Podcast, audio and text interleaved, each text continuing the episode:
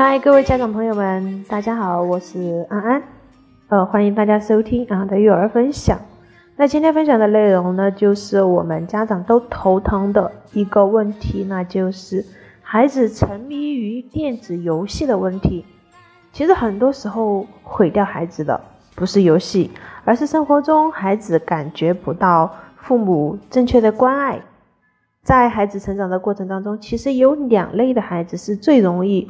玩游戏上瘾的一类呢，是被溺爱的孩子；一类呢，是被忽视的孩子。那什么是溺爱呢？溺爱就是家长不加判断的满足孩子所有的需求。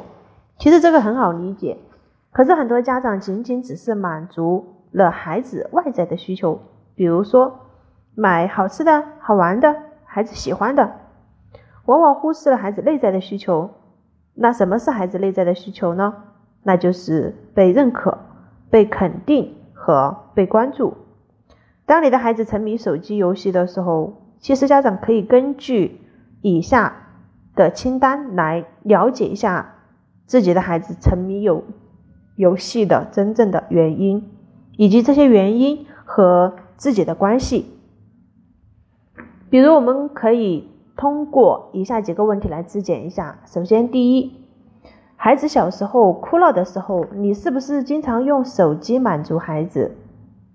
第二个问题，平时不管孩子，一遇到问题就打骂或者吼叫，不管孩子的感受。第三个问题，陪伴孩子的时间每天少于一个小时。第四个问题，不限制孩子玩游戏的时间。第五呢，就是没有跟孩子约定玩游戏的规则并执行到底。第六，一周的家庭活动少于一次，就是户外活动少于一次。第七，关心作业成绩更胜过关心孩子的心理状态，一般根本呃就叫不出孩子的好朋友的名字。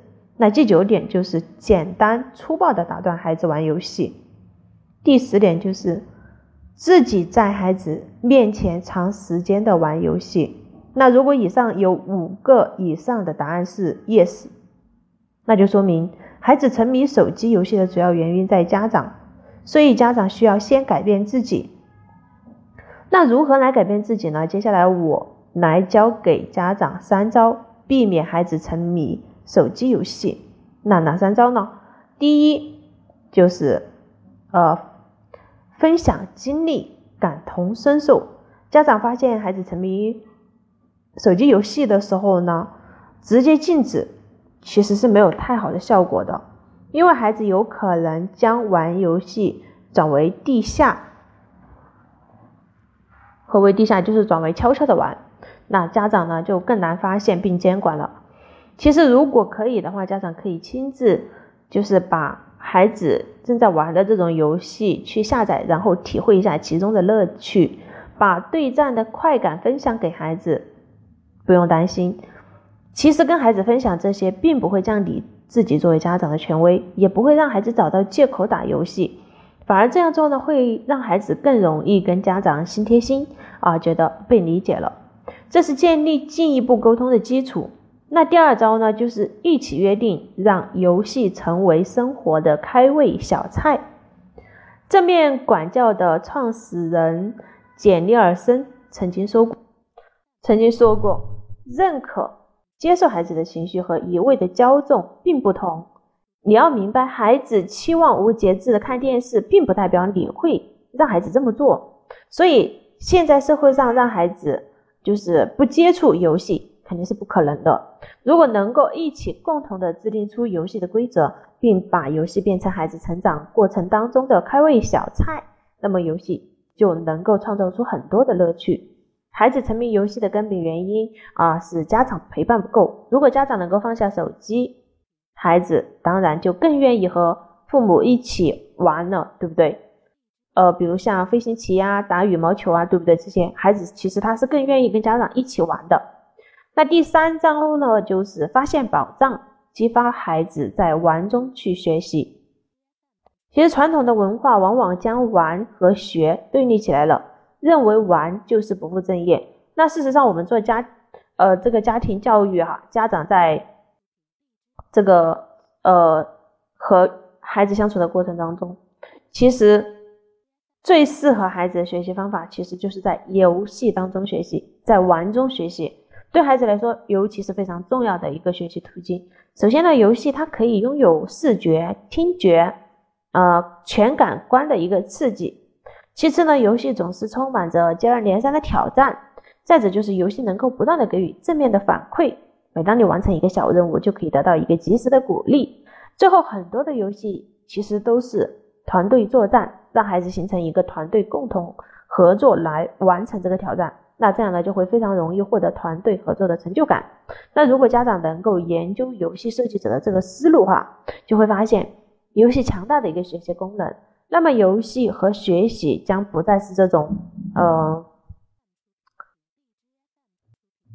对立面的哈。家长可以将学习化妆成游戏，比如说不认为说看书才是学习，学习也可以是全方位的。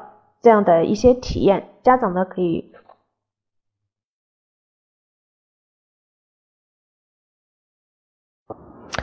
可以将这个学习的内容啊拆分成一每一个小阶段，每一个小阶段任务完成了，孩子就可以获得类似于游戏勋章一样的正向的鼓励。又比如呢，可以组织小区里面年龄相仿的孩子组团完成一些目标，培养孩子的团队合作意识。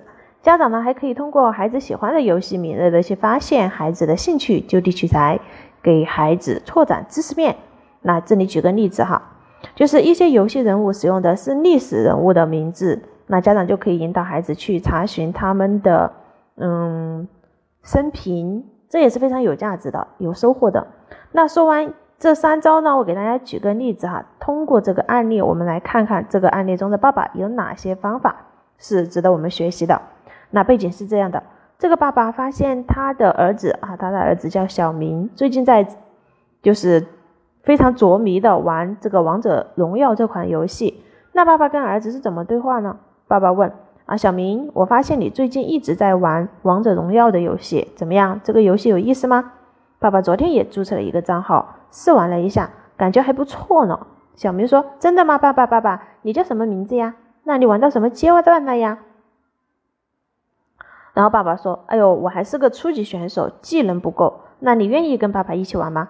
小明说：“当然可以了，老爸。”啊，爸爸接着问：“嗯，你希望每天爸爸嗯带着爸爸玩多长时间游戏呢？”那小明说：“两到三个小时吧。”然后嗯，然后小明爸爸说：“啊，这样吧，那每天你先带着我参加呃你这个游戏，然后呢，我再带你。”嗯，参加我们单位里的足球赛，然后呢，我再呃，我们这样子就是运动一小时，游戏一小时，你看这样可以吗？那其实案例讲到这儿呢，我们看这个案例中的爸爸哈，他其实巧妙运用了一些招招数哈，比如他亲自参与了孩子玩游戏，跟孩子建立了一个交流的频道，有了共同的语言。第二呢，就是不是简单粗暴。直接的禁止孩子玩游戏，而是用一些方法缩短了孩子玩游戏的时间，建立真正的游戏规则。第三呢，他是认可了孩子。你看哈，即使即便我是你的爸爸，但是打游戏和踢足球我都不如你，爸爸需要你的帮助。那这个时候，其实爸爸在给予孩子归属感和价值感，这是这个爸爸最高明的地方。最后哈，关于打游戏这一点，我想说的是，我们拿什么来打败手机游戏呢？其实就是家长们高质量的陪伴。美国的心理学家呃德里克斯说过，行为不大的孩子是丧失自信的孩子。所以在养育孩子的过程当中，他非常强调鼓励和认可。他认为这是大人在帮助孩子时应该学会的最重要的技能。他也曾经说过，孩子们需要鼓励，就好比植物需要水一样。没有鼓励，孩子就没有办法生存。鼓励呢，是帮助孩子成长和学习的最好的方法。很多时候，孩子的错误行为，比如说撒谎，比如说沉迷于游戏，它其实就是一种暗示，他在告诉你，他们觉得自己不重要了，需要被关注了。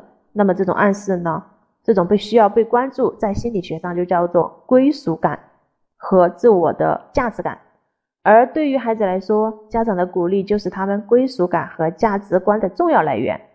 所以，亲爱的家长们，一定要关注孩子的内在需求。什么是孩子的内在需求？还记得吗？就是被认可、被肯定、被关注。那讲到这呢，今天我要讲的这个关于孩子呃沉迷手机游戏的主题，那就接近尾声了。我们来回顾一下哈。其实就是在呃孩子沉迷游戏的过程当中，其实他的是需要家长的关注了，特别是稍微大一点的孩子啊，我们一定要花更多时间去对他产生陪伴。最后我想说的是，其实无论哪一个孩子，当他出生的时候都是具有优良的品质的，在他成长的过程当中会受到很多的有影响，有的来源就是环境，也有的来自于。呃，沉淀的影响，那这些优良的品质呢，可能都会受到损害。所以我们要早早的发现这些优良的品质，并且能够让他们得以发扬光大，把孩子的培养成为一个有个性的人。好，今天的这个主题呢，嗯，我们就先给大家讲到这里了哈。就是我们首先就是要照顾一下，自查一下清单，看一下上面的十个问题。刚开始的时候给大家分享了十个问题，有哪些问题是存在在你身上的？找到这些原因和自己的关系，从我们自身先来改变。然后呢，嗯，就是沉迷游戏的三个招数。第一就是让你和他感同身受，去经历他的这种呃游戏的这种感觉。第二呢，就是要一起约定，让游戏成为。我们生活当中的开胃小菜，去建立一个游戏规则。第三呢，就是发现宝藏，激发孩子在玩中去学习。好，这就是今天我们分享的所有的内容。嗯，明天同一时间，我继续会在这里和大家来聊一下关于育儿的话题。呃，主要讲什么？那么到时候再决定。如果你也有育儿困扰的话，可以私聊我的微信四五幺九八零二二九，四五幺九八零二二九，我是安安，感谢大家的收听，我们下期见。